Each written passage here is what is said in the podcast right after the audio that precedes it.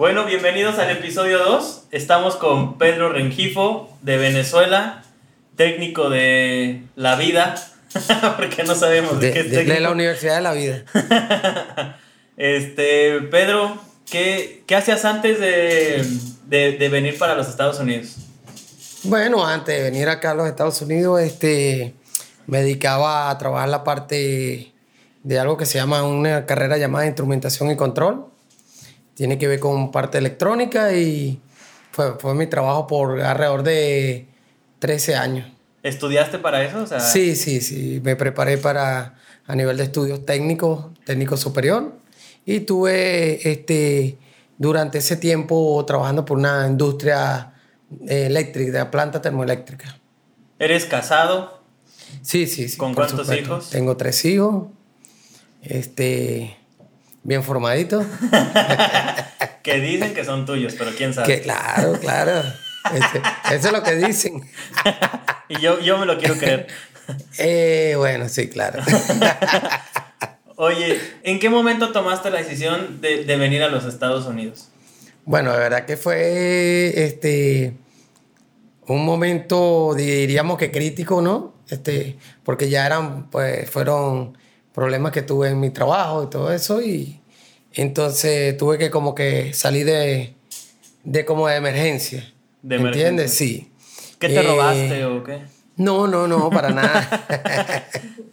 Más que todo fueron los mismos problemas que estaban sucediendo en el país y, y eso trajo muchas consecuencias a nivel laboral. Claro. ¿Me entiendes? A nivel laboral eh, ya era como que un peligro para, para los mismos trabajadores estar dentro de, de un trabajo que, que no te garantizaba ninguna seguridad, este, ni siquiera personal. Pero bueno, ¿Tú, ¿Tú conocías Este- a alguien aquí en, en Estados Unidos? ¿Alguien que te haya dicho vente a Nueva York o algo así? en realidad, este, sí tuve un amigo que, que él conocía a Nueva York, estaba acá. Y bueno, en una oportunidad me comentó de, de que si quería venir, que inclusive en el año 2017 yo estuve acá Ujú. Y compartí con él, compartí con varios amigos y bueno, eh, me regreso a mi país.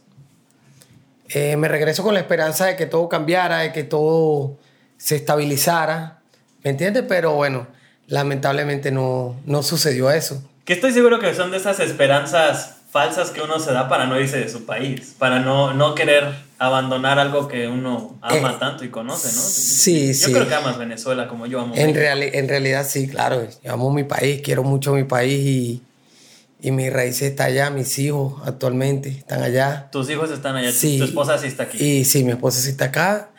Y bueno, prácticamente es como, como que te arranquen parte de, de, de, de to- de toda tu infancia, tu vida, o sea, lo que lograste, lo que en realidad, o sea, con tanto sacrificio tuviste para llegar a cierto nivel y que de repente todo se derrumbe y tengas que salir como que volando, ¿me entiendes? O sea, Claro. como que sin despedirte, sin decir, oye, vengo, no sé si regreso, voy, no sé si regreso. Entonces, eso, esa etapa es difícil, no, no, es- no es algo, no es algo que uno pudiera decir que es fácil. Claro. Es como que si te arrancaran el corazón, pero de momento. de- es bastante difícil, pero más no imposible. Claro. ¿Me entiendes? Y cuando sale es porque también estás en busca de, de algo mejor, de algo grande, de algo que, que, que te mejore la, la vida o la calidad de vida, pues, ¿me entiendes? Pues básicamente el sueño americano. el sueño americano, tener una tranquilidad, tener un, una paz y poderle dar a tu familia lo, lo mejor, lo que en realidad se merece y en realidad lo que tú también te mereces por, por, por haberte sacrificado durante tantos años de estudio, años de experiencia y eso, eso llega un momento en el cual tú dices, o sea, yo valgo, ¿me entiendes? O sea, mi trabajo vale, este, mi experiencia vale, mis estudios Claro, valen, sí, sí. ¿me entiendes? Y, y uno siempre tiene que estar como que centrado en eso, siempre tener esa visión de que, de que siempre hay que salir hacia adelante, nunca quedarse atrás. ¿Te veniste solo por, por Sí, primera en vez? ese momento me vine solo, este, ¿Al cuánto tiempo te alcanzó tu esposa? a casi al año ya. O sea, estuviste Ya. casi un año solo, Sí, batallando de- aquí. descarrilado. Ok, ¿y cuántos, cuántos hijos americanos tienes? este, no, tres venezolanos, pero venezolanos rajados. no, está bien. Eh, cuando llegaste aquí, ¿Con quién llegaste? ¿Cómo llegaste? Eh, ¿Llegaste con visa? ¿Llegaste eh, cruzando la frontera? ¿Qué, ¿Cómo fue tu experiencia al llegar? No, llegué con visa este, y bueno, llegué a, a, un cuartico que me, que me, como que dice que me rentaron al momento de llegar. Eh, lo más impactante fue donde dormí la primera noche, que no me gustó y, y bueno, me tocó este, resolver al día siguiente con buscando otra cosa. ¿Por qué? ¿Qué pasó? No, simplemente llegué y cuando vi a Viera, me, me ofrecieron un colchoncito, no confortable, pero por lo menos algo, un colchoncito, bueno. Y cuando llegué, bueno, había una esponja. Yo no sé cómo le llaman a ustedes, pero ese, como decir los asientos que llevan por dentro. Ajá, sí, Que es una esponja así como anaranjada, no sé, marrón. Y yo cuando veo la esponja digo, oye, ¿qué es esto? Yo compré una cama nueva en Venezuela para mi cuarto. O sea, es algo que, que, te, que te me chocó en el momento. Claro, te mueve, te mueve. Se me vino la imagen de mi casa, mi país. Y cuando yo vi eso dije, no, inclusive le dije al amigo, yo no voy a dormir ahí. Estás equivocado, yo ahí no duermo. Entonces, bueno, pero es lo que hay por hoy. Y yo le dije, bueno, no, está, en realidad le, le, tiré una sábana, algo ahí, pero, o sea, fue muy impactante. Fue, o sea, me sentí como medio, me entré en un momento de nostalgia ahí. Es cuando entras a la realidad, ¿no? De, de, decir, bueno, dejé todo lo que tenía por, por, por llegar aquí a, Por- a- a- por o sea, sí, empezar por- de cero. Es cuando te das cuenta de que no va a ser fácil, creo yo. Sí, sí, yo digo, bueno, este, me toca estar acá, o sea, dormir aquí hoy, mañana resuelvo, o sea, el tema es que, que tú tienes como que dice, este, yo de alguna manera voy a resolver, o sea, pero de repente en estas condiciones las tengo hoy, pero mañana serán otras. Sí, sí, sí. Y las voy a ir mejorando. Y bueno, ya, y al, al pasar del tiempo así ha sido, pues, ¿me entiendes? O sea, todo ha ido progresivamente mejorando. ¿Cómo resolviste al siguiente día esa, esa situación? Bueno, si le soy sincero, sincero 100%, Dios me puso un colchoncito afuera en la casa al lado que lo iban a botar. que lo iban a botar y iban a poner el colchón. El, o sea, estaba forrado y todo. Sí, o sea, porque aquí tienes que tirar los colchones Para botarlo. Entonces yo dije, ay, Dios mío, ¿qué hago yo? Entonces apenas lo vi, yo iba saliendo, yo iba saliendo a, a ver qué hacía, una actividad, algo para, para empezar a trabajar y algo. Y cuando veo el colchón dije, no, primero esto. yo tengo que dormir mejor hoy. ¿Y, tú y no lo- te habían este, dado como este consejo de que cuidado porque pueden tener chinches o algo así? En ese caso, ahí vamos, este, yo enseguida lo, lo, lo agarré, lo guardé y salí y compré un forro para el, Ajá, para el para un forro especial que usan los colchones. Ya yo me puse a investigar, le pregunté a la señora dónde estaba viviendo, el amigo. No, ahí con, eh, venden unos, unos forros especiales por si tiene algún Algo ácaro, no nece- sé, sí, sí, sí. animalito. Y bueno, así resolví por, por calculo yo, dos meses.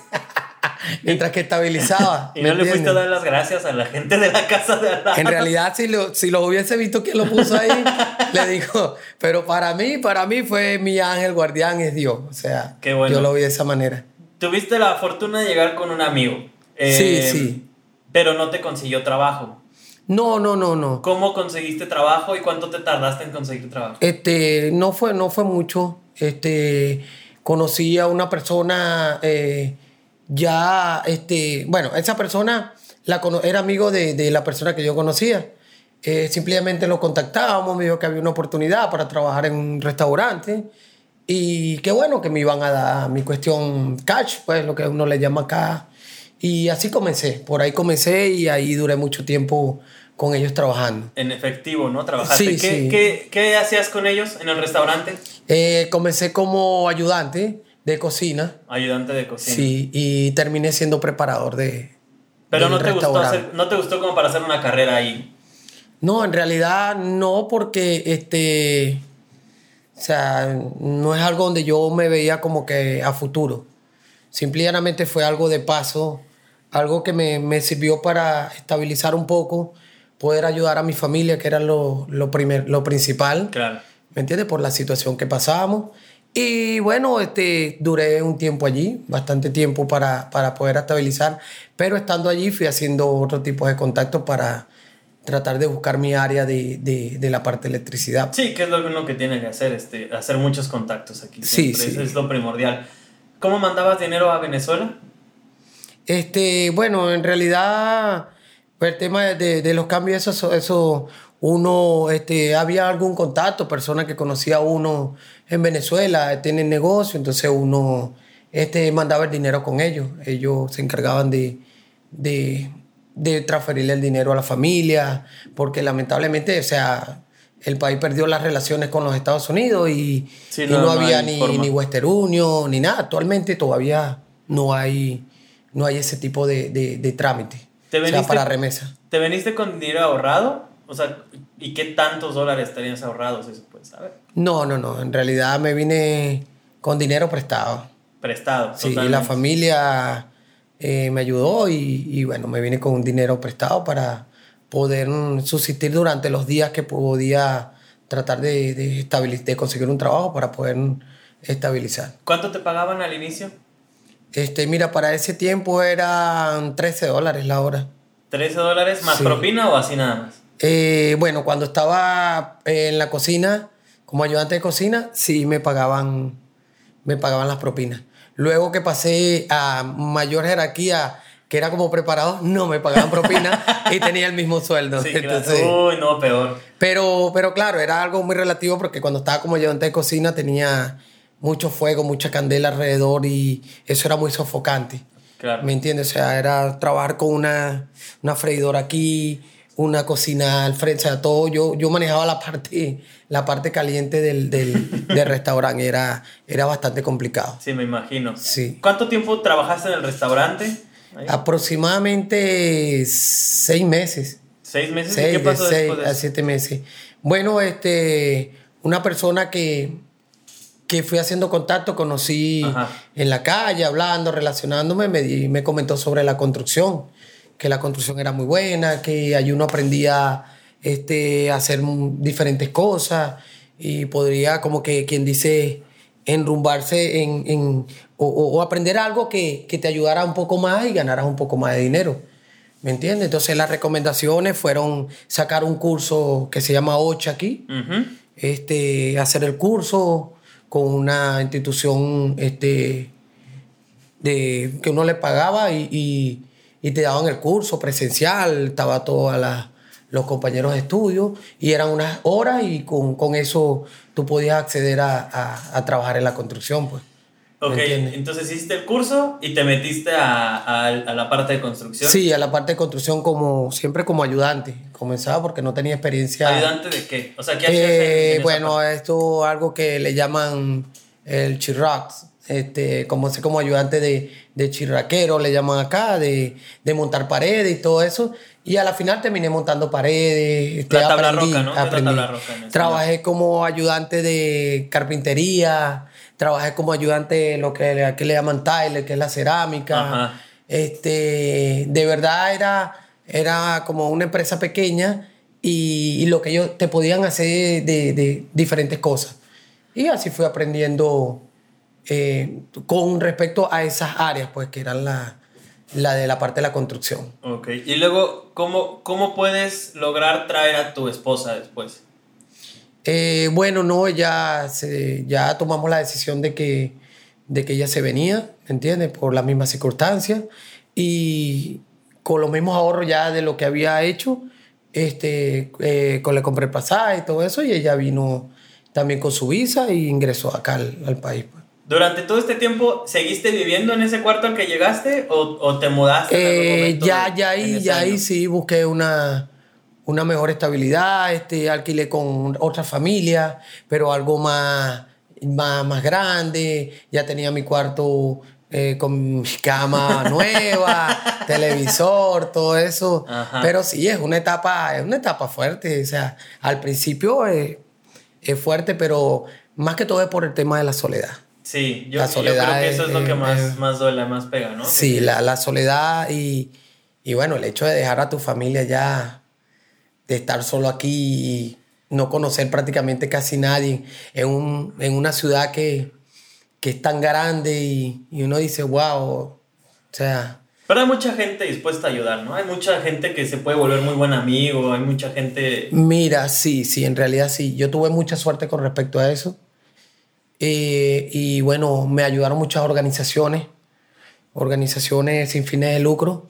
¿Puedes mencionar algunas Eh, para que la sí, gente las sí, pueda buscar? eh, algo? Coalición Santuario, Coalición Santuario. este, un grupo de, de, de, de profesionales, gente, ¿cómo que le llaman? Como, eh, estas personas que, se, que, que son comunitarios, que prestan sus servicios sin ningún... Pro bono. Eh, sí, sin, probo- sin sí, sin cobrar, cobrar, sin ujú. nada de eso. Inclusive me impresionó mucho porque es una de las universidades más grandes de acá de Nueva York. la, la Universidad de Nueva York, la que queda en, en- en el centro. Inclusive esta universidad después me entero que tiene en, este, 32 premios Nobel de la Paz. Y bueno, ellos, ellos trabajan, trabajan ahí en- antes de la pandemia, estaban todavía ahí. Y bueno, de verdad que excelentes personas me ayudaron al, me ayudaron y todavía me siguen ayudando, que es lo ¿Cómo más es que te ayudaron y, y, y de qué forma te siguen ayudando? porque ellos me ayudaron en un proceso que yo estaba haciendo migratorio, Ajá. ¿me entiendes? Y este, no me pusieron ninguna restricciones, simple y llanamente era hablar con la verdad, era decir la verdad y ellos me ayudaron con ese proceso. Desde un principio que yo ingresé con ellos, ellos nunca, nunca se me negaron a, a ayudarme, Ya. ¿me entiendes? Siempre fue un apoyo, diríamos que 100%, 20%. ¿Cómo es el nombre de la organización? ¿Me dijiste? Se llama uh, eh, Coalición Santuario. Le queda en la, dos, en la 239 de, de Tucson Avenue. Tucson Avenue, eso es en pleno centro de Manhattan, en la, la Westford. Eh, son, son, muy, son excelentes personas, todos, todos, todos, de verdad, son, los recomendaría al 100%. Perfecto, sí, sí, justo. ¿Y qué pasa con tus hijos? Actualmente eh, están en Venezuela también, pero ya es cuestión de, de que tenemos como que un niño pequeño que no tiene visa y siempre hemos tratado como que mantenerlos allí. Ellos, gracias a Dios, están protegidos por la familia. Este, y ellos lo que hemos tratado de mantenerlos unidos, de mantenerlos que ellos estén todos y puedan venir todos todos juntos. Sin embargo, bueno, es algo bastante difícil Sí, porque ya tengo hijos mayores, ya, ya, o sea, cuando hablo mayor, ya un hijo de 17 años y tampoco es troncarle como que el futuro a él, ¿me entiendes? ¿Cuánto, ¿Cuánto llevas sin ver a tus hijos? El pequeño ya voy para, tengo tres años, Tres años. que no sí, el más pequeño y los mayores sí vinieron hace dos años porque ellos tienen visa y bueno, ya voy para, ya tengo dos años que no lo veo ya. O sea, Ok. en total, uno tres años y los otros dos tengo dos años que no lo veo. ¿Hay algún plan de traerlos hacia acá o de que vengan para acá pronto? Claro, sí, sí, sí. Sí. Ya prontamente tenemos eh, dos primeros y después ya estamos haciendo los trámites para, para el tercero, para el niño pequeño que es el que no tiene, no tiene visa. Pero bueno, estamos en eso, trabajando, trabajando constantemente en eso, Y hoy, hoy, buscando la, la ayuda. Hoy por hoy, ¿qué, qué estás haciendo? O sea, ¿qué, ¿a qué te dedicas el día de hoy? ¿Qué, qué es, qué es tu trabajo este, y cómo has crecido? Bueno, en realidad comencé por lo más bajo, como te digo, este, siendo ayudante de todo lo que me ponían. O sea, nunca me negué a nada, nunca me negué a aprender otra cosa, nunca me negué a, a, a- a decir no puedo, ¿me entiendes? Simple y llanamente era como que andaba haciendo como un trabajo de hormiguitas, ¿no? O sea, buscando aquí, indagando allá, trayendo cosas de aquí y de allá. Y en ese trabajito de hormiguita fui relacionándome en la, la parte de la construcción hasta que logro dar con una empresa de electricidad. Ujú. ¿Ok? Y ya cuando logro dar con una empresa de electricidad, eh, bueno, yo dije, aquí como que está, está lo que yo quería o lo que andaba buscando. Lo que te gusta más. Sí, lo que me gusta que está relacionado con lo que yo estudié. Claro. ¿Me entiendes? Porque siempre mi visión fue como que este, buscar mi... mi bueno, uno, le llama, uno le dice, mire, buscar tu norte. O sea, yo estaba buscando mi norte, ¿me entiendes? O sea, esa era la idea. Llegar a algo que, que a mí me gustara hacer para sentirme como que más satisfecho con lo que, donde estoy, sentirme más cómodo, ¿me entiendes? O sea, la idea era eso, hacer algo que me gustara, Ok. ¿me entiendes? Tú decías que al inicio ganabas como 13 dólares. Sí. Luego, luego paso a esta empresa eléctrica, empiezo a ganar como 18 dólares la hora. Ya, o sea, a diferencia del otro, ya estaba en mi área. Y bueno, este, yo dije, bueno, voy a comenzar por debajo, no me conocen, tienen que ver cómo es mi trabajo. Eh, ya en ese momento ya yo tenía, mm, por mi, mi, proceso migratorio, ya tenía mi documentación, ¿ok? Y logro entrar con ellos, comienzo a hacer mi experiencia comienzo a darme a conocer y ya, bueno, fui escalando poco a poco. Ya actualmente trabajo para una de las em, empresas más grandes de electricidad de Nueva York. Y bueno, grano promedio de casi 30 dólares la hora. Ok. ¿Qué tipo de visa tienes o qué proceso migratorio estás llevando? Ahorita tengo por TPS. TPS, ¿TPS? sí. Que es, es, medio nuevo, ¿no? Sí, es una protección temporal. Protección temporal. Y bueno, con eso estamos como que comenzamos con el TPS y bueno, esperando a Dios mediante que cómo cambian las cosas para... ¿Tu esposa también está en este...? Sí, sí, ya, eso es una protección que, bueno, todos saben que, que acaba de dar el gobierno y, y, bueno, a Dios gracias por eso porque este, somos muchas personas que nos vamos a beneficiar con ese programa. Claro, sí, sí. Bastante, yo creo que bastante. ¿Qué ha sido una de las cosas más duras que has vivido aquí? O sea, que, que te ha pegado más, que hayas dicho que hasta te hayan dado ganas de regresar a Venezuela, que digas, no me importa nada, me regreso. Bueno, en realidad la, soledad al principio, como te comenté, es muy dura, es, es bastante fuerte. Y entiendo a las personas que estén acá y de repente sientan esa, esa tristeza. Y yo creo que la, la, con lo que más he podido luchar aquí yo es la nostalgia. La nostalgia. La nostalgia. La nostalgia definitivamente es algo mortal. Eh, es algo que cualquiera dice, ya. Yo, o sea, ¿qué hago aquí? Solo. ¿Por qué? Tengo mi familia, tengo mi casa. Pero, o sea, cuando, tú cuando tú te enrumbas a algo, no puedes ver atrás. ¿Me entiendes? Tienes que seguir adelante. Entonces, esa es una de, las, una de las cosas que me impulsaba, era no volver atrás, o me impulsan todavía, es no volver atrás y poder ofrecerle a mi familia lo que, a lo que de verdad yo vine. Darle una estabilidad, una tranquilidad y, o sea, que, que en algún momento estemos todos reunidos y seamos felices. ¿Crees que ha valido la pena hasta ahora lo que has hecho? Sí, por supuesto que sí. Yo pienso que al 100%. Y yo creo que me vería en la misma situación y lo volvería a hacer mil veces. Mil veces porque este, sé que, esto, esto que hice es, parte de un sacrificio porque, o sea, si no sacrificamos en la vida no estamos en nada. Siempre hay un sacrificio para algo, para horas de trabajo, para tener este, más dinero y, poder tener una, mejor calidad de vida, ¿me entiendes? Porque es algo que, o sea, yo lo digo y, y lo mantengo. El dinero no lo es todo, pero el dinero lo es casi todo. Claro lamentablemente, el que lo quiere entender, que lo entienda, y el que no lo quiere entender, no lo, no lo entienda. Pues. Porque a veces dice, sí, o sea, tú puedes, puedes comprar esto con el dinero, el amor, el cariño, no. ¿Me entiendes? Pero este, lamentablemente el dinero, todo gira en torno al dinero. ¿Me entiendes? Entonces hay un dicho que dice, en mi país lo decimos mucho también, amor con hambre no dura. Entonces tú tienes que poner en una balanza en ese caso era mi familia. Los puedo ayudar. ¿Ves? Los puedo ayudar, no los puedo ayudar. Entonces, o le doy amor o le doy comida. O sea, yo puse eso en una balanza. ¿Me entiendes? Me hubiese gustado, como que dice, darle amor, amor como anteriormente estaba. Vivíamos bien, estábamos tranquilos, teníamos estabilidad económica, pero lamentablemente eso decayó. Y yo prefiero que ellos coman, que ellos estén bien, que estén por lo menos, y que yo sé que en algún momento nos vamos a, reunir. Y en eso compensaremos lo que, el, no el tiempo perdido, porque el tiempo no se recupera, pero yo pienso que recuperaremos muchas cosas y vamos, vamos a tener muchas cosas bonitas, pues. ¿Me entiendes? Lo que, lo que, lo que, lo que quedó atrás, quedó atrás.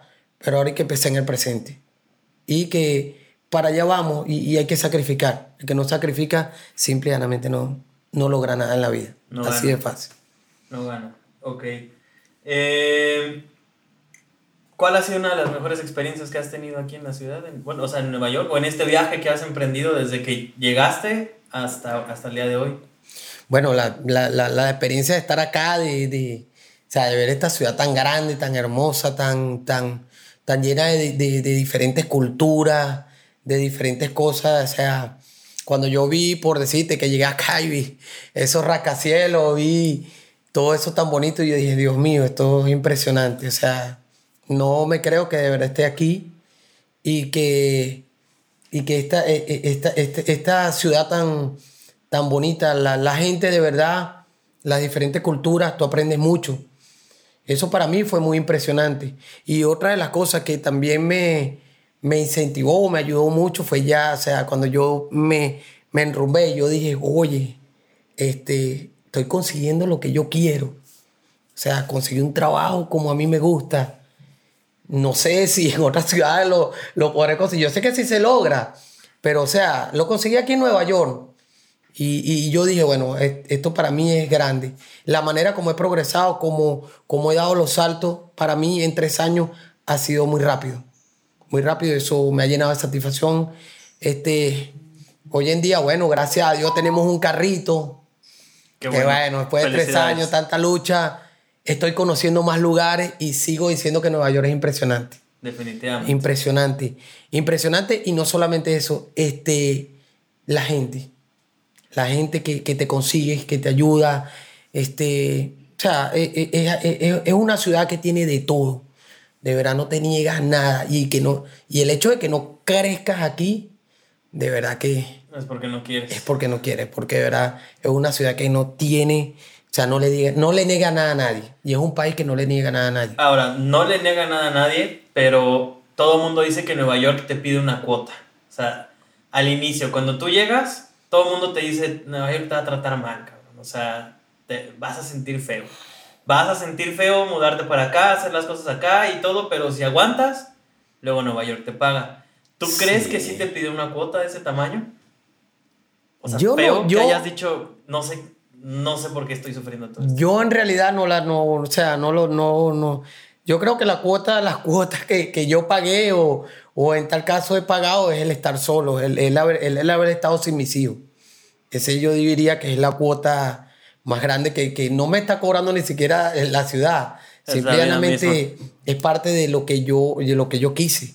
¿Me entiendes? Pero no, en realidad escucho que dice que es la ciudad más cara del mundo que no se puede vivir ahí. Sí se puede. Sí, claro, si no, no habría nadie viviendo aquí, definitivamente. Entonces, eh, bueno, como estamos en público, yo puedo decir algo. Hay algo, y he escuchado mucho, eso se me grabó en, en la mente o en la cabeza, que hay algo que dice, el que, que va a ser un pendejo aquí, va a ser un pendejo allá.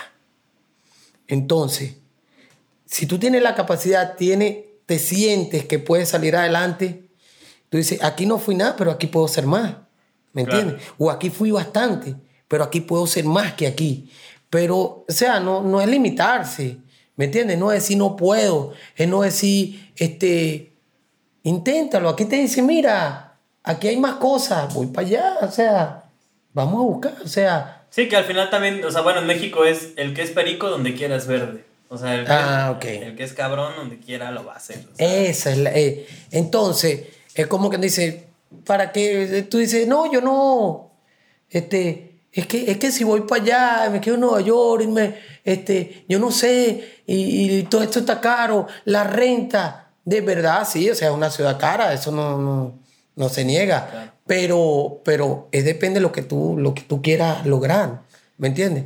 Porque tú puedes llegar a hacer dinero aquí, Sí, ¿qué, es lo que hablamos hace, hace rato, no? Como mucha gente viene aquí y busca hacer la experiencia de Nueva York porque es una ciudad que exige rapidez y, y que haga las cosas bien, bien y rápido, de la forma más eficiente posible.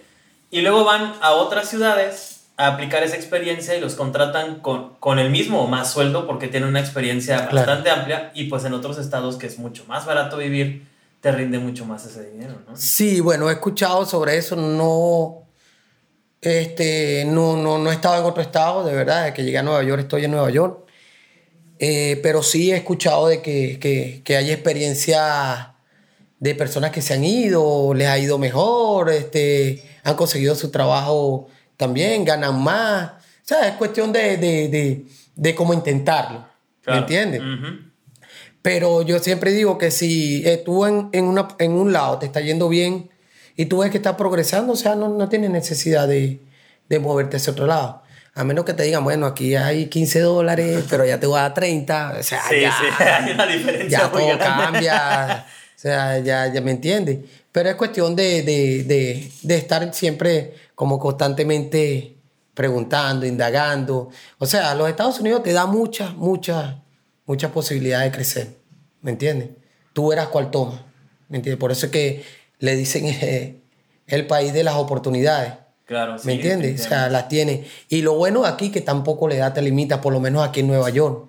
¿Me entiendes? Aquí tú ves un muchacho joven que te mueve este vaso aquí en un segundo, de aquí para allá, pero ves un señor de 50 años que te lo mueve en medio segundo, ¿me entiendes? Porque es lo que tú dices, el tema del rendimiento, el tema de que tienes que hacer un trabajo de calidad. Entonces, cuando ya tú trabajas acá, que tienes esa presión, que, o sea, que todos los trabajos tienes que hacerlo rápido y tienes que hacerlo eficiente, como tú dices, cuando vas a otro estado, que todo es tan relajado, yo no lo he vivido, pero si el día que me toque vivirlo diré, bueno, sí, sí es verdad lo que me decían, pero por ahora no, no tengo planes de moverme de, De- Nueva. York. Siento que Nueva York, a pesar de que es un murmullo, es demasiada gente, este, o sea, uno se acostumbra. Yo vengo de un pueblo muy pequeño, ¿De dónde vienes no exactamente? sé, Puerto Cabello, Venezuela, y es una costa. Y ese era un pueblito pequeño. A, a venir a esta ciudad tan grande, 9 millones de habitantes, bueno, o sea, lo último que le dice es, es- es como bastante. O sea, tú dices, bueno, ¿dónde estoy? Porque uno tenía ya en Venezuela la capital, Caracas, y, y bueno, decían que el que vivía en, la- en Caracas era- estaba loco, pues, ¿me entiendes? No- no han vivido acá. No, y, y eso sí, los de Caracas decían que los, los de otros estados eran, ¿cómo es que? Este, decían, no, los demás es y Culebra. O sea, como y que sí, sí. los demás es Culebra. O sea, yo me imagino que aquí dice lo mismo, Nueva York, lo que esté fuera de Nueva York, los demás es Culebra. Pero no, en realidad sí hay estados que te, que te puedan brindar una tranquilidad y una, una estabilidad. O sea, más tranquilidad. Es depende de lo que busques, lo que busques tú, pues. ¿La, ¿La pandemia a ti te afectó de alguna forma? Eh, si te soy sincero, en lo que me pudo haber afectado es que me enfermé. De eso y ya. Me enfermé del COVID, este, tuve 21 días, pero gracias a Dios la empresa donde estaba me dijo que me iba a pagar mi- mi- mis, Sí, tus días de enfermedad. mis días de enfermedad. Yo me quedé tranquilo, puse en una balanza, o sea, tengo trabajo, tengo todo todavía. ¿Cuándo- Para ese tiempo no ganaba tampoco mucho, como te digo, estaba, eso fue al principio de la pandemia, estaba en una empresa, estaba un poco bajo todavía, pero yo decidí seguir, seguir, seguir trabajando, no, nunca paré. ¿Qué estatus legal tenías? ¿Ya tenías tú tu, tu TPS o, o todavía? Sí, para ese tiempo tenía ya, ya, Ya- ya ya, ya estabas, sí. permiso. Porque, porque al final, o sea, mucha gente no sabe que tiene como indocumentados o como gente que trabaja sin papeles, como que tiene los mismos derechos exactamente que alguien que tiene papeles. O sea, puede exigir estos días de enfermedad, puede exigir, y si no, pues puede meter una demanda bastante grande, ¿no? Entonces, En realidad sí, eh, sí están todos esos derechos. Inclusive eh, en una de las reuniones que estuve yo en Coalición Santuario, ujú. eh, lo primero, el, el primer tema que nos tocaron fue eso.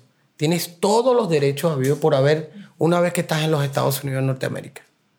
Ya después que tú entras acá, tú tienes todo tu beneficio. O sea, cuando hablamos de derechos, deberes y derechos, ¿me entiendes? Claro, si sí, tú te sí. accidentaste en un trabajo, si tú te caíste, si no te están pagando, este, tú tienes todos esos derechos a reclamar, a, a meter una demanda, ¿me entiendes? Porque, o sea, siempre y cuando estén violando las leyes, ¿me entiendes? Los derechos del trabajador, o sea, eso, eso. Sí, no importa Pero- si no tienes papeles, no importa no si importa. no te pagan en no, cash, como no, sea, no importa. tienen todos los derechos. Tienes todos los derechos, pero todos llegamos con ese miedo. Y todo, todos nega- llegamos con ese miedo y, y, y lo entiendo porque, o sea, nadie va a creer que como que llegando, este, meterse en un problema de, de metiendo una demanda o una cosa, ¿me Sí, lo que menos quieres es meterte en un Claro, problema. porque uno viene a trabajar y vienes a tratar de producir, pero sí tenemos porque mm, eh, yo he visto, he leído casos de que Tú puedes llegar aquí y de repente al mes te pusieron a cargar algo o te cayó algo encima y te partió una pierna. O sea, ¿me entiendes? Estás dentro del trabajo. Sí, sí, sí. ¿Me entiendes? O sea, tú estás prestándole un servicio a alguien. Tú estás, tú estás generándole eh, un beneficio a, tanto a la empresa como para ti. Pero tienes todo, todo, tienes todos los derechos. Eso sí lo digo yo a la gente. Tienen que leer, leer, instruirse cuando estén ya acá, leer cuáles son sus deberes y cuáles son sus derechos. Porque de verdad que tienen, o sea, tienen, todos los, tienen los beneficios cuando hablamos de, de como migrantes, lo que sea, tienen, pueden reclamar sus derechos, ¿me entiendes? Claro. Eh, ¿qué, ¿qué, le podrías aconsejar a alguien que, que quiere venir para acá? Eh, de, de, cualquier país, no importa, o sea, que, que quiera venir a, a, vivir acá y que tenga estas inquietudes, ¿qué, ¿qué es lo que le podrías aconsejar?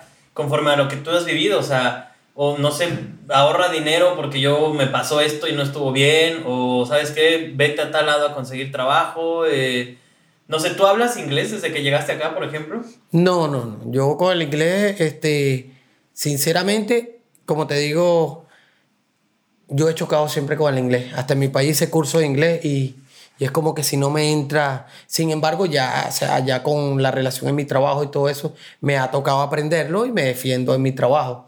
¿Me entiendes? O sea, me pueden comentar algo de mi trabajo, yo enseguida respondo y eso me ha ayudado mucho porque, el, sin embargo, el área aquí de la construcción, 90% es latino. Claro.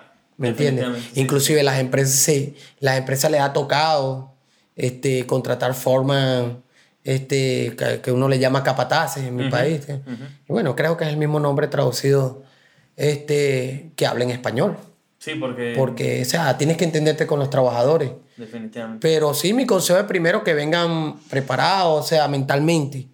Porque lo que, lo que afecta más que todo es la parte, el agotamiento no es tanto el, el físico, sino el mental. ¿Me entiendes? Que tú vienes de tu país, estás más allá que acá. Y si estás solo, es aún, es aún peor. ¿Me entiendes? Entonces yo les recomiendo que de verdad, primero, se vengan preparados mentalmente. Sé que es algo difícil porque nadie se prepara mentalmente para llegar a otro país sí, no, o para emigrar. ¿Me entiendes? Pero sí, o sea, hay algo muy duro, duro que uno puede luchar aquí, es con la nostalgia, es la soledad. Eso es lo que a ti más te ha pegado. Esto es lo que a mí más me ha pegado. Y de verdad que, que te digo, el día que ya, ya tenga yo mi familia acá, yo creo que ya eso, ya esa nostalgia se apartaría, a pesar de que todavía me quedaría familia en mi país. Pero este, eh, la idea es yo ir trabajando para en algún momento tenerlos a todos conmigo, pues, ¿me entiendes? Acá. Pero por lo menos a tus hijos. Por lo menos mis hijos, mis hijos, que, que es la prioridad, pues, ¿me entiendes? Tan pequeños, tienen un futuro por delante y yo sé que este es un país que le puede brindar muchas, muchas, muchas oportunidades. ¿Me entiendes? Y yo me quedaría como que tranquilo ya futuro, descansando un poco de que yo esté en un país que, que le pueda brindar millones de oportunidades. ¿Me entiendes? ¿Cuál era el plan cuando, cuando decidiste venir a vivir acá? En realidad venía ya este, con la mentalidad de, de, que me tenía que quedar. O sea, ya por la situación en la que entré, ya, ya era más que evidente que yo, yo me iba a quedar, pues. ¿Me entiendes? Sin embargo, siempre tuve en la mente porque tú sabes que te dan un tiempo de, de visa. Claro. Eh, re, eh, retroceder. Dentro de estos seis meses, este, cinco veces al día me salía a regresarme. ¿Me entiendes? O sea, era muy difícil porque tenía mi, mis hijos allá y decía, si me quedo, ¿cuánto tiempo no los voy a ver? ¿Cuánto? Y bueno, fíjate todo lo que ha pasado. Claro, Tres sí. años, dos años y... Es, es, yo creo que eso es Y es parte del sacrificio, pues. Yo dije, bueno, a seguir adelante. Pero dije, no, nada, yo, yo me quedo acá, yo, yo tengo que, que buscar la manera de progresar, de salir adelante, es el momento, no, no voy a ver hacia atrás. Y así ha sido, pues, o sea. ¿Cómo has luchado con esa nostalgia? Mira, es difícil. Todos los días salir al trabajo y tener una pelotica aquí que te, que te tranca el cuello por, con ganas de llorar. O sea, bueno, me ha tocado llorar en trenes, me ha tocado llorar en buses, me ha tocado este, estar en el trabajo haciendo una actividad y estoy llorando, ¿me entiendes? O sea, es muy fuerte. Pero, como que dice, agarro un respiro, respiro profundo, me pongo una musiquita, el celular o los audífonos, pongo una musiquita y ahí me voy relajando y vuelvo a caer otra vez. ¿Me entiendes? Pero este, eso es una, du, eso es una constante, una constante que tienes ahí a diario. A diario. Yo creo que es parte de lo más difícil de ser un inmigrante. Es, la, es, la- es lo más difícil que puedes vivir aquí. dejar, dejar a tu familia. Claro. Independientemente seas una persona soltera, allá queda mamá, allá queda papá, allá queda abuelo, allá queda tío, allá queda todo lo que de donde tú creciste, todas tus raíces, todo. Y eso nunca se puede olvidar. O sea, tú puedes estar aquí 300 mil años, diría yo, y tú nunca vas a olvidar que tú eres de México. O que tú, Claro, ¿no? que tú eres de. Venezuela, o que tú eres de Ecuador, o que tú eres de Perú, o que tú eres de Honduras, de cualquier país. ¿Me entiendes? O sea, ahora cuando ya tú creces aquí, te crías aquí, Es muy difícil. ya naciste Es- aquí, ya es sí, muy diferente, tus papás son, son emigrantes también. Pero todos tenemos como que esa raíz, ¿no? Sí, sí. de, sí, que, de que papá vino acá y, y por algo vino, o sea, nos vino para que nosotros tuviéramos un futuro. Si, si no, que crecimos aquí, nacimos aquí, pero mis papás vinieron por algo, por alguna situación. ¿Me entiendes? Sí, pues hay, hay- justo hay una canción que, que dice algo, una frase como súper importante, ¿no? Que es, eh, quien diga que ser migrante es jodedera, que lo diga desde afuera. Que lo digas de afuera. Está Es- eso es es- totalmente real. Es, muy difícil. Mucha gente cree que eh, emigrar es, Sí. es fácil o que simplemente, ah, bueno, me voy, trabajo y, y me la paso padre y, no. O sea, honestamente, cuando te pasan cosas fuertes, yo, eh, es cuando más extrañas, señoras, esa, esa parte de la familia, creo yo. Sí, sí, yo gracias a Dios, bueno, hasta ahora mi familia ha estado sana, estable con toda la pandemia. Este, bueno, vivimos una situación con, con la mamá de mi esposa y, y bueno, para nosotros fue ya ahí como que estábamos tambaleantes. Creo que fue una, una etapa, eso sí fue muy fuerte. Estaban, O sea, estaban pensando en regresar. Eh, sí, prácticamente mi esposa, bueno, era su mamá y, Claro, sí. y no, es- no es fácil. Sí, tengo, cuando yo vivía en México, tengo un primo que vive en Los Ángeles y está en una situación, eh, pues, está indocumentado. Eh, y falleció mi tío, que es, pues, es muy querido por todos nosotros, Ok. en paz descanse, y él estaba que se regresaba, o sea, él decía, yo me regreso, o sea, tengo que ver a mi papá, ¿cómo, cómo, cómo no voy a ver a mi papá? Y todo el mundo le dijo, si te regresas, no vuelves a Estados Unidos. Entonces, no lo hagas. O sea, y Sí. creo yo, o sea, yo lo vi, lo vi bien y, y vi todas esas cosas y dije, híjole, qué difícil. O sea, honestamente, si yo me pusiera en su lugar, sí, yo creo que actuaría. Mi primer instinto sería: me voy. Me voy a ver a mi mamá, aunque sea en el. Claro. O sea, en, su, o sea, en Sí. el cofre, como sea, pero te vas, ¿no? Claro. Pero, pues sí, sí, uno tiene que a veces tomar esas decisiones de decir, pues, ni modo, o sea, aquí estoy y. Sí. Es- Es, poner en una balanza lo que ya has logrado, es- lo sí, que sí, ya tienes aquí, lo que, o sea, que viniste por algo. Y que lamentablemente es ley de vida que lamentablemente uno nazca y tenga que morir, ¿me entiendes? Sí, claro. Pero es un golpe duro, es un golpe Durísimo. muy duro. Durísimo. Inclusive tengo personas que conozco que sus padres han fallecido en Venezuela y, y ellos no han podido ni siquiera darle un- un, Una despedida. una despedida y eso de verdad, o sea, eh, yo no lo he vivido, pero poner, verse en ese momento, uy, debe ser, debe ser horrible, o sea, Yo creo que por eso mucha gente también entra en depresión y se hunde en, en esto del alcoholismo. Porque hay mucho inmigrante Sí, que llega claro. a ser, que es muy fácil que entre al alcoholismo por esto. sí, lo he visto en muchos casos. Yo, gracias a Dios, he sido fortalecido en ese, en ese sentido. Debe ser por, mi, por, por, por la visión a lo que vine, ¿me entiendes? O sea, por lo que yo tengo, lo que ten- he tenido en mente siempre. ¿Ves? Entonces nunca como que, con, sí, me iba con unos amigos, me tomaba una cerveza, pero ya está ahí. O sea, Sí, sí, sí, no, no. era algo que, o sea, me mentalizaba y decía, "Ay, mañana yo no puedo beber un, un domingo, el, el- el lunes voy a trabajar, ¿me entiendes? O sea, porque también es, es en riesgo de que, o sea, de, de, de, de mi trabajo depende mi familia.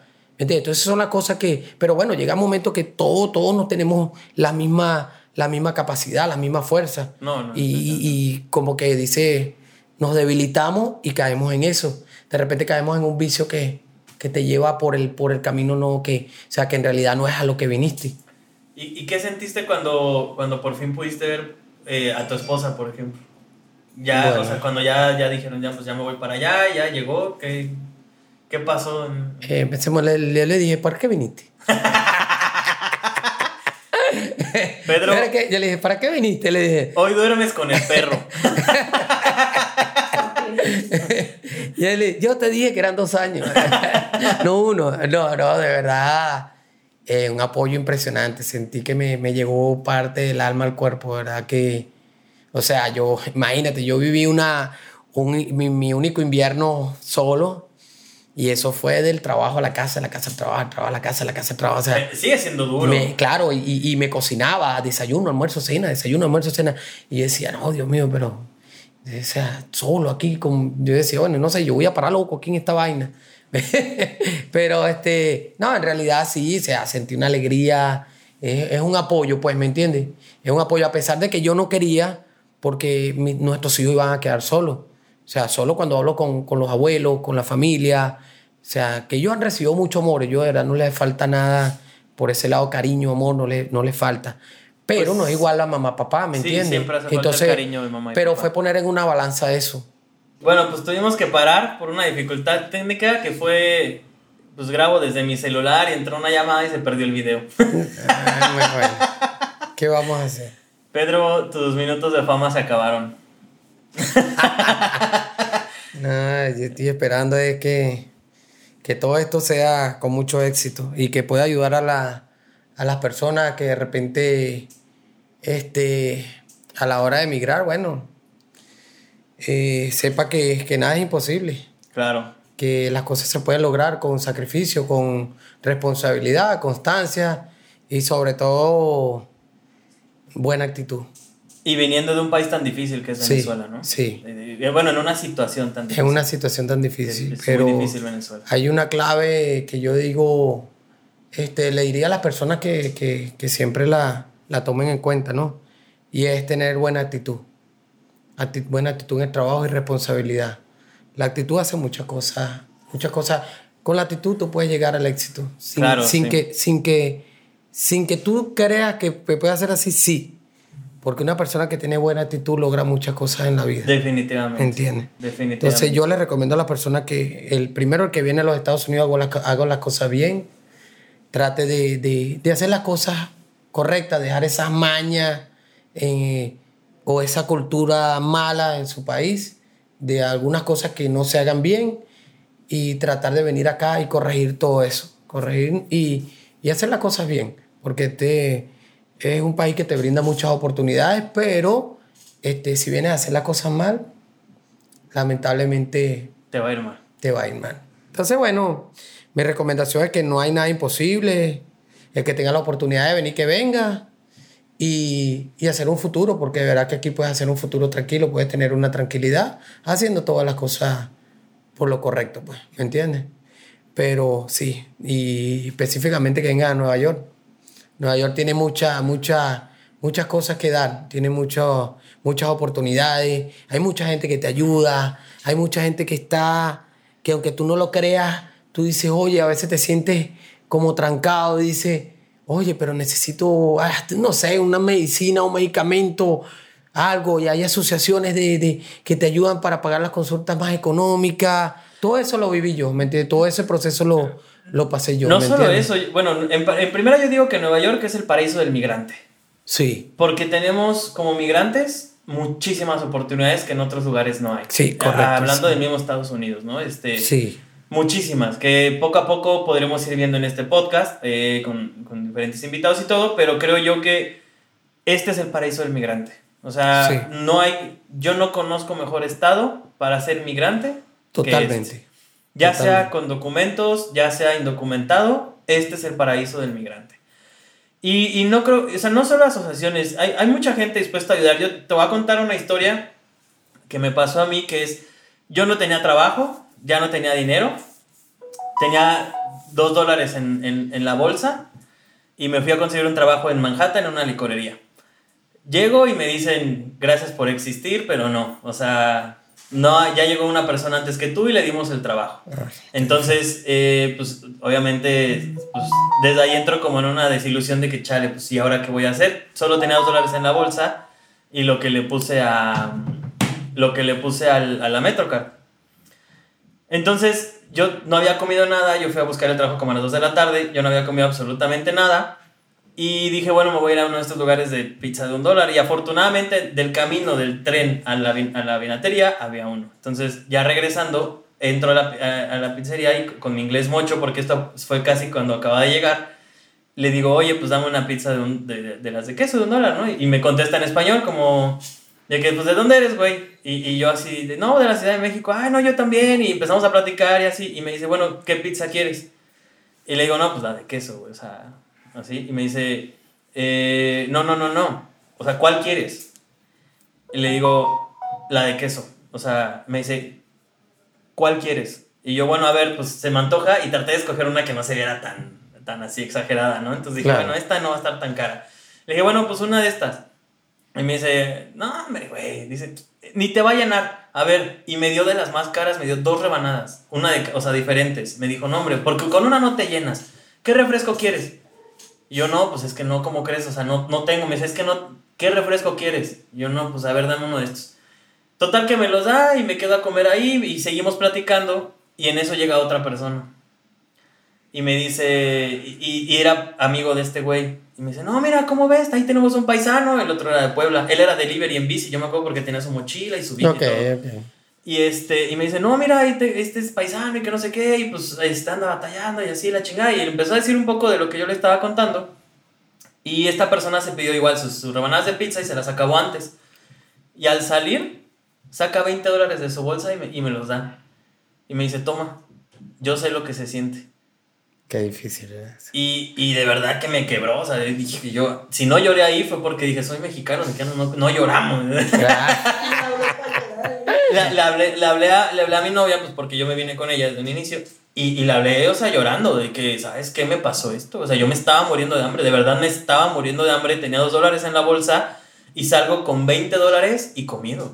Y gente que yo nunca había visto en mi vida, que no sabía nada de ellos, que simplemente tienen ese espíritu de ayudar y saben que por ser migrante uno tiene muchas dificultades. Sí, claro. Eh, y la neta es que yo siempre lo he dicho, o sea, yo no creo, yo no soy creyente, honestamente, ¿no? Pero, pero yo sí digo, estas personas fueron unos angelotes. O sea, fue, me los puso la vida ahí. Claro. Para, para entender algo, ayudarme, porque te lo juro, yo, o sea, jamás había vivido algo así y, y, y, y me quebró, o sea, dije, wow o sea, le dije al otro, ¿cómo, crees que vas a? Sí, tómalos, agárralos. No, pero sí, me vas a dar 20 dólares, o sea, no, agárralos. Y, y, uno dice, bueno, pues 20 dólares, ya, ya trabajando aquí uno dice, bueno, pues 20 dólares igual y no te sacan de pobre, pero cuando tienes hambre. Claro, sí. Cuando tienes hambre es algo muy difícil. Sí. Yo no sé si tú hayas pasado por hambre o por algo así. En realidad, en realidad no, o sea, no, no me tocó, no me tocó ese momento. Eh, o sea, en todo el tiempo que estaba aquí no me tocó, o sea, un momento así no, no lo viví, gracias a Dios. Uh -huh. este, como te digo, cada quien tiene una experiencia diferente, ¿no? Y eso es lo bonito de, de este tipo de cosas que uno puede como que, como que hablar de eso, qué, qué me pasó, qué no te pasó, cuál ha sido tu, como te digo, mi, mi, mi, mi peor cosa o sea, fue luchar contra, ha sido luchar contra la nostalgia. Pero sí en la parte del trabajo sí me fluyó bastante sí, bueno, gracias a Dios con los contactos que, que tuve, me ayudaron y siempre hubo esa como que esa fluidez de, de, del trabajo y del dinero, pues, ¿me entiendes? Y siempre me mantuve constante con ese trabajo por el tema de que la familia dependía mucho de mí, pues, ¿me entiendes? Y yo decía, bueno, no puedo parar, no puedo... Pero en, en, en así se sienta, hubo una vez que sí estaba en un trabajo, yo decía, estoy estable, ella había cruzado en la electricidad inclusive. Y bueno, un 15, 10, 14 de diciembre, me dice el jefe un día antes, pero mañana no venga que, que no hay más trabajo. Feliz Navidad. Feliz Navidad. y yo me quedo así como que en el aire y digo, ya, pero ¿cómo, cómo esto que... No, no, no, no hay más trabajo, no tengo más trabajo por ahora y, y bueno, yo ese fue impactante para mí, porque yo dije, bueno, Dios mío, pero ¿cómo ahora tengo que, bueno, pero yo dije, bueno, mi Dios, tú estás conmigo, algo, algo, algo bueno viene. Claro. Y me agarró una semana de vacaciones. Antes de comenzar a buscar, porque de verdad eh, me sentí un poco agotado, cansado. Y dije, bueno, voy a tomarme unos días, porque eso es, diría yo, que la, lo bueno también de Nueva York que de repente tú terminas un trabajo y, y, consigues otro. Rápido. ¿Me entiendes? Sí. Rápido. De verdad que es algo... Con la pandemia sí bajó bastante la parte de los restaurantes. Inclusive la construcción se mantuvo, calculo yo que en un 70%. Sí, sí, también bajó. Bajaría un 30%, pero siempre hay mucha fluidez de trabajo. Pero como tú dices, la competencia es fuerte. Pero ahorita, ahorita honestamente, hoy hay muchísimo trabajo. Chu, bastante, de verdad que... Muchísimo. O sea que si alguien la se quiere venir. de la ciudad ha ayudado, ha ayudado bastante y, y ya el trabajo está fluyendo nuevamente, tal cual como era Pero hay antes de la de más. pandemia. Y, y yo creo que el trabajo está de más. Porque mucha gente eh, aprovechó el, el unemployment, el seguro de desempleo que, que dio la ciudad de Nueva York, bueno, el estado, y much- a muchos les fue mucho mejor que, que en sus propios trabajos por, Sí, por sí. el apoyo que dieron extra de 600 dólares. Eh, y mucha gente sigue sin querer regresar por lo mismo. Y- Sí. Y, yo he escuchado de mil y un amigos que, que en donde están trabajando en los restaurantes están buscando porque no hay. O sea, no llegan, no llegan. Antes yo me acuerdo que uno buscaba trabajo, eso estoy hablando en el 2019 que yo llegué y así. Uno iba a buscar trabajo y atrás de ti ya habían llegado 10 personas. Y en la pandemia peor, en la pandemia atrás de ti habían llegado 30, o sea, Claro. eh, fue muy fuerte. Pero hoy, hoy yo creo que tú puedes ser el único en dos días en aplicar un trabajo que ellos están buscando desde, desde antes. Entonces, si, si quieren venirse es hoy, o sea, es, Sí, es- sí, es ahora. de verdad que sí. Muchísimo trabajo. Inclusive el tema de la renta también ha estado más bajo. Sí, las rentas bajaron. Pues hay mucha, es- mucha gente que se fue de la ciudad, que, que bueno, ya no están acá y, y- y hay muchas rentas, puedes conseguir buenos precios Sí, en las rentas, de verdad. Lugares que antes eran súper costosos, hoy en día tienen precios por debajo de 300 hasta 400 dólares. Exactamente. Y, y de verdad que, o sea, yo te lo digo, me he puesto a comparar y escucho de otras personas que están en otros estados y la diferencia en las rentas ya prácticamente no es mucha. Pues estamos teniendo dificultades técnicas con la cámara, básicamente no se grabó nada No sé. de la cámara, del audio sí. ah, ok, ok, ok, Entonces- está bien. Eh, les pedimos una disculpa a toda la audiencia. bueno, estábamos hablando del, De la renta y De la renta, de que sí, ahorita sí. es el momento perfecto Ahorita para no- venir a vivir a la ciudad sí, de Nueva York. De verdad que, que de verdad que hay mucha, con respecto a eso, eh, ya el trabajo está fluyendo, ya, ya la- las rentas están un poco más económicas. Y bueno, de verdad que, que Nueva York, Nueva York da para muchas cosas y ahorita más, que están reactivando la, la ciudad, se está reactivando la, la economía del país y, y bueno, Si tienen alguna duda, si necesitan algún tipo de apoyo, eh, yo creo que la gente que estamos participando en este podcast es, pues siempre estamos dispuestos a, a- a ayudar, a tratar de, de echar una mano de la, forma, de, la, de la forma en que podamos, ya sea recomendándote para algún trabajo, tal vez no entrando directamente a un trabajo, pero, o sea, no se pueden escribir, pueden decir algo y sabes que, oye, yo me quiero ir, pues vente Sí. y, y te- tal vez puedo ahí con un amigo recomendarte y si entras bien, si no, pues digo, o sea, ya tampoco está en mis manos. tam- eh, ¿Sabe que hay dos temas muy como que la gente le tiene mucho miedo? Y lo hablo por personas que están en otros estados y de repente la están pasando mal, no tienen un buen trabajo, eh, económicamente no están bien, ¿me entiendes? Entonces, lo he escuchado mucho porque me lo han preguntado. Este, lo bueno es que tú hablas inglés, Pedro, y tú te defiendes bien en esa ciudad. Pues no. Yo todavía no hablo bien el inglés y se los digo a cualquiera. Aquí el inglés no es que es algo sumamente necesario. no. De verdad, Te- aquí n- para nada, para nada. El inglés, claro que es, es el idioma oficial de, Del país. país, Debemos aprenderlo, debes, pero para Nueva York, olvídense. O sea, Sí, o sea, ho- honestamente, en el sentido de, de- de para conseguir trabajo o algo así, o sea, te no abre es mejores puertas. Te no abre mejores puertas. O sea, Sí, eh, claro. Te abre mucho mejores puertas, pero no Claro, es limitante. el- no, no, no es limitante.